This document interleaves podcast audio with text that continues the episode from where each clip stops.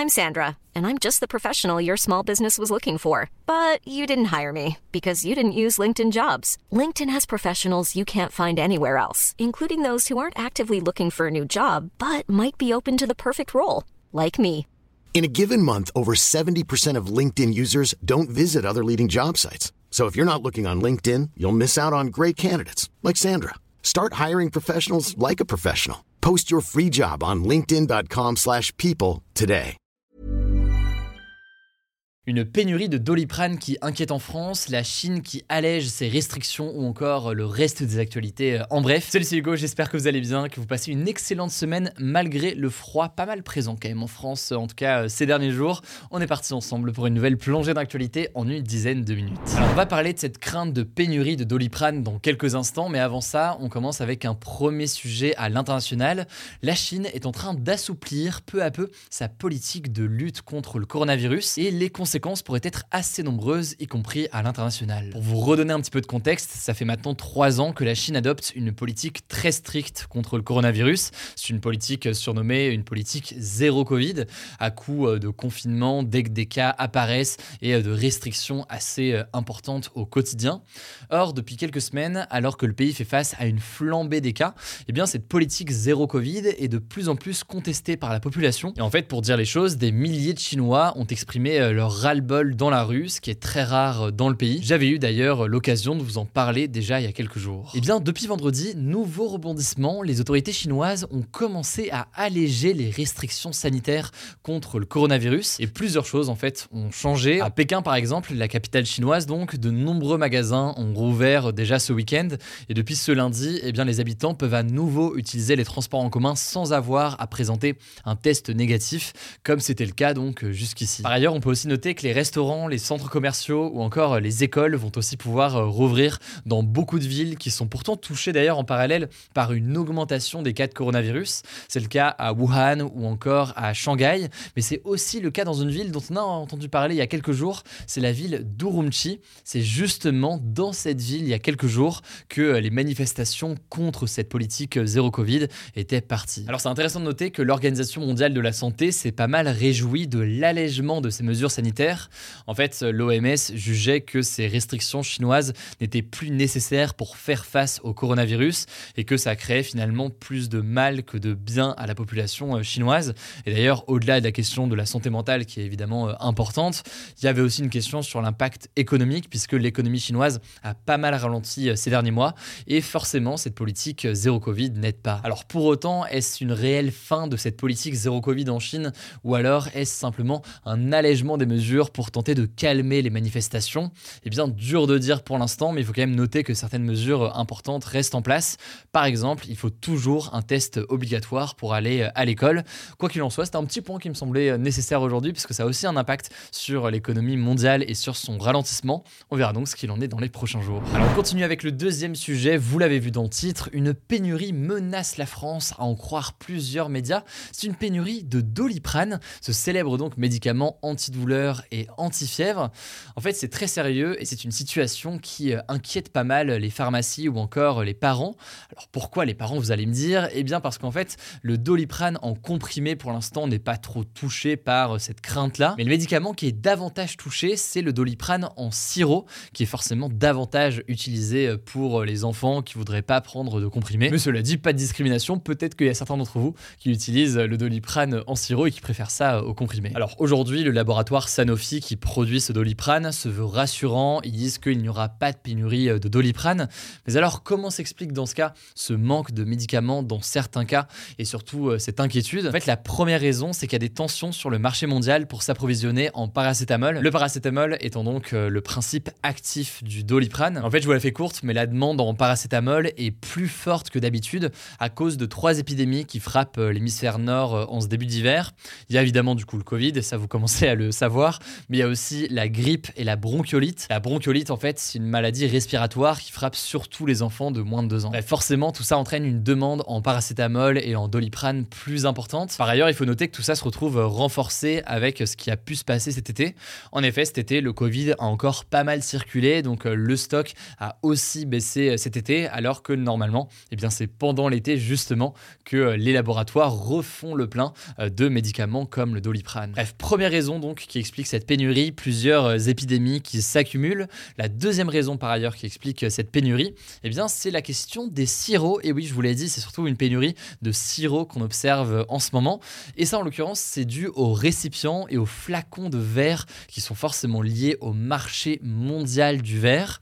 Je vous la fais courte, mais il y a une tension très forte sur le marché du verre à l'international en ce moment. Une tension qui est liée notamment au prix de l'énergie et notamment euh, du gaz qui est nécessaire pour produire verre. Ça entraîne donc une tension et c'est ce qui explique que euh, les médicaments en sirop peuvent être davantage en difficulté euh, en ce moment. Pour terminer, il y a une troisième raison spécifique à la France qui peut expliquer le manque de doliprane. En fait, il y a eu des grèves dans des centres de production de Sanofi, qui est donc l'entreprise qui fabrique le doliprane.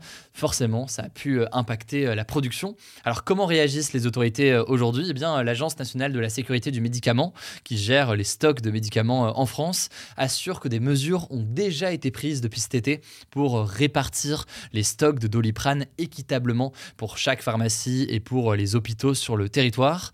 Cette instance a aussi demandé aux pharmaciens de limiter le nombre de ventes de paracétamol pour les gens qui n'ont pas d'ordonnance. Et par ailleurs, il a été demandé aux médecins de ne pas prescrire systématiquement des doliprane pour les patients qui n'ont pas de besoin immédiat. Enfin, on peut noter que l'Agence française de la sécurité du médicament tente aussi de trouver des solutions à l'extérieur. Je vous passe les détails, mais elle a notamment autorisé l'importation depuis l'Inde d'un médicament de remplacement à l'amoxicilline. L'amoxicilline étant un autre médicament qui manque pas mal en France aujourd'hui. Bref, vous l'aurez compris, situation pas forcément évidente, et c'est ce qui fait d'ailleurs que l'Union des syndicats de pharmaciens d'officine appelle aussi les gens à ne pas faire de stock chez eux, en gros, ne pas aller en pharmacie acheter du doliprane si on n'en a pas besoin. L'idée étant donc d'éviter d'ajouter une difficulté à une difficulté et de créer comme ça des mouvements de panique et de pénurie. Tout ça vous rappelle peut-être la ruée vers les stocks de pâtes ou de papier toilette lors du premier confinement. voilà donc pour ce qu'on sait aujourd'hui. Évidemment, je vous tiendrai au courant dans ce format des actus du jour, mais aussi directement sur notre compte Instagram. Vous êtes de plus en plus nombreux sur le compte, vous le savez, le nom du compte c'est Hugo Décrypte. Merci Hugo et bonjour tout le monde. On commence avec une première actu et on va parler environnement. Le Parlement européen et les gouvernements des États membres de l'Union européenne ont trouvé un accord pour interdire en 2023 l'importation en Europe de produits issus de la déforestation.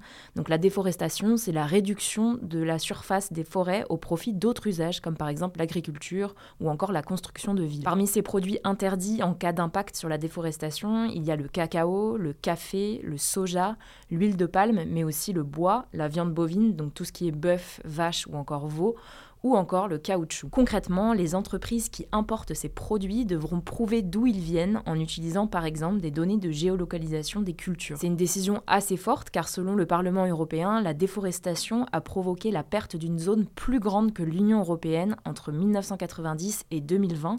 Et puis autre chiffre, la consommation des produits en Europe est responsable d'environ 10% de cette déforestation. Deuxième actu, et ça concerne les États-Unis, la Cour suprême américaine, donc la plus haute autorité du pays, pourrait autoriser certains commerces à écarter les clients homosexuels. En fait, tout est parti de la plainte d'une habitante de l'État du Colorado, situé dans l'ouest des États-Unis, qui crée des sites internet pour les mariages. Et en fait, elle refuse de concevoir des sites pour des mariages homosexuels au nom de sa liberté d'expression et de sa religion chrétienne. Sauf que depuis 2008, l'État du Colorado interdit aux commerçants de discriminer leurs clients sur la base de leur orientation sexuelle sous peine d'amende. Cette habitante a donc saisi la justice, mais a perdu devant une cour d'appel et elle s'est donc tournée vers la Cour suprême. En effet, les juges conservateurs se sont montrés plutôt ouverts aux arguments de la créatrice et estiment qu'il s'agirait plutôt de défendre la liberté d'expression d'une artiste et pas de discrimination homophobe. Bref, une décision doit être rendue d'ici le 30 juin 2023, on vous tiendra au courant. On continue avec une troisième actu en France, la garde à vue de Norman Tavo pour viol et corruption de mineurs a été prolongée. Elle devait durer initialement 24 heures. Alors, on vous le disait hier, ce mardi a eu lieu une confrontation avec Maggie Desmarais, une jeune fille qui a porté plainte contre lui en 2020 et qui l'accuse de l'avoir manipulée pour obtenir des nudes alors qu'elle n'avait que 16 ans et lui 31 ans. Autre info sur cette affaire, dans la foulée de l'annonce de sa garde à vue, le groupe Webedia, qui travaille avec beaucoup de youtubeurs et donc Norman, a annoncé sur Twitter, je cite, la mise en suspens de sa collaboration avec Norman Tafur. Quatrième actu, en Indonésie, les relations sexuelles et la cohabitation hors mariage sont désormais illégales. C'est ce qu'a décidé le Parlement indonésien en votant un nouveau texte ce mardi. Plus précisément, les couples qui habitent ensemble mais qui ne sont pas mariés risqueront 6 mois de prison et ceux qui ont des relations sexuelles hors mariage risqueront jusqu'à un an de prison. Alors l'Indonésie, qui est un pays à majorité musulmane, était connue jusqu'ici pour être assez tolérante sur ces sujets, d'autant que la laïcité, donc la liberté de croire ou de ne pas croire dans une religion, est inscrite dans la Constitution, donc la loi suprême du pays. Du coup, suite à cette loi, les défenseurs des droits humains ont dénoncé un recul des libertés et craignent que le pays glisse vers le fondamentalisme religieux, donc des règles très radicales de la religion. Bref, le texte doit encore être signé par le président indonésien et il commencera à être appliqué dans trois ans. On vous tiendra au courant s'il y a du changement. Enfin, dernière actu qui concerne le réseau social Twitch. On vous parlait la semaine dernière de la plainte de la streameuse Ultia pour cyberharcèlement eh bien le streamer Rebeudeter a proposé ce week-end une solution potentielle pendant un de ses lives. En gros, il aimerait mettre en place une liste d'utilisateurs bloqués commune à tous les streamers et les streameuses. Concrètement, un utilisateur banni par un streamer serait aussi banni de la communauté de tous les autres streamers et streameuses qui utilisent cette même liste. Il a notamment dénoncé des utilisateurs de Twitch qui insultent régulièrement des streameuses sur leur live, donc par exemple comme Ultia, mais qui sont très gentils sur ses lives ou ceux d'Amine par exemple. Bref, cette proposition a été saluée par les internautes et d'autres streamers à voir si ça peut réellement se mettre en place. Voilà, c'est la fin de ce résumé de l'actualité du jour. Évidemment, pensez à vous abonner pour ne pas rater le suivant, quelle que soit d'ailleurs l'application que vous utilisez euh, pour m'écouter. Rendez-vous aussi sur YouTube ou encore sur Instagram pour d'autres contenus d'actualité exclusifs. Vous le savez, le nom des comptes, c'est Hugo Décrypte. Écoutez, je crois que j'ai tout dit. Prenez soin de vous et on se dit à très vite. Planning for your next trip?